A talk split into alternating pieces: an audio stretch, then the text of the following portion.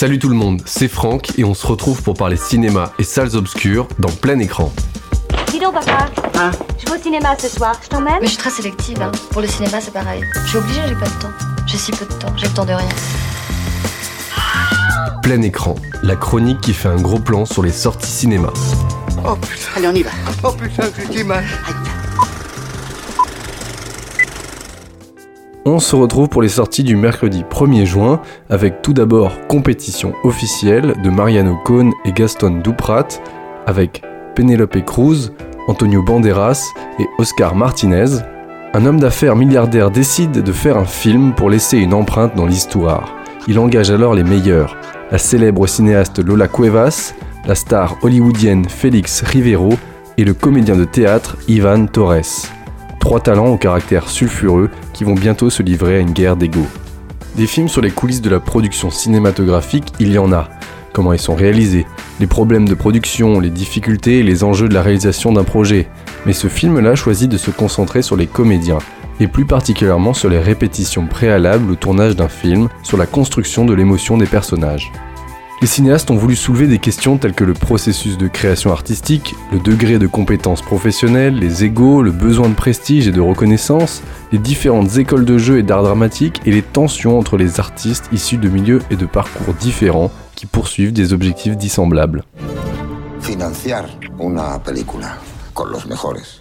Son los actores ideales para esto. Iván Torres y Félix Rivero. ¿Son los mejores? A ver, ¿cómo se lo cuento? Toda la suerte, compañero. Iván es el maestro de actores y Félix es, pues, una estrella a nivel mundial. Deuxième film, Clara Sola de Nathalie Alvarez Messen.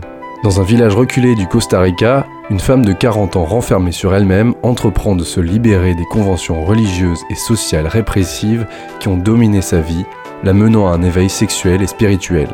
La cinéaste, qui vient d'une famille nombreuse, composée principalement de femmes, a malgré tout connu les normes patriarcales sur la façon dont une femme devrait ou ne devrait pas se comporter. Elle porte donc ce film comme un travail de déconstruction personnelle, elle qui aspire toujours à s'extraire des normes et des rôles prédéfinis du modèle conservateur.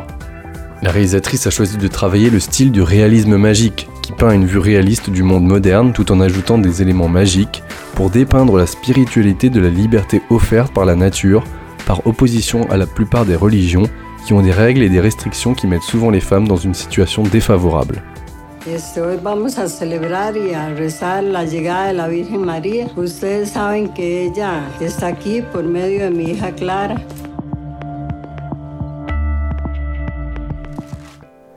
Et on termine avec Firestarter de Keith Thomas, un film avec Zac Efron et Ryan Kira Armstrong.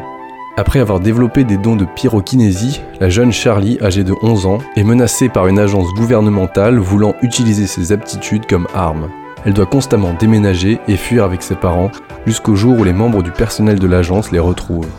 Charlie n'a plus d'autre choix que d'apprendre à canaliser son pouvoir et accepter son destin.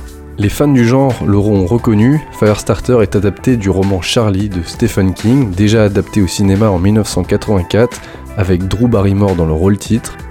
Le réalisateur a privilégié des effets tournés physiquement, que ce soit pour les scènes pyrotechniques ou pour les brûlures, représentées à l'aide de prothèses et de maquillage. Ainsi, 95% des effets ont été réalisés sur le plateau. C'est notamment le cas au cours de la séquence pyrotechnique la plus spectaculaire du film, où une caméra a été installée au-dessus du plateau pour réaliser un plan surélevé de l'action. Le feu était réel et pendant les répétitions, on a estimé que la température à proximité de la caméra dépassait les 530 degrés Celsius, rien que ça. On retrouve aussi un invité de marque à la composition musicale du film, en la personne de John Carpenter. Petit clin d'œil à l'histoire puisque John Carpenter était originellement associé à la réalisation du film de 1984, mais il avait été évincé du projet après l'échec commercial de The Thing, son film sorti en 1982. Do you know what it means to be on the run? Bad men are after us. Really bad. I hate living like this! You're special. Charlie. I'm not special. I'm a monster!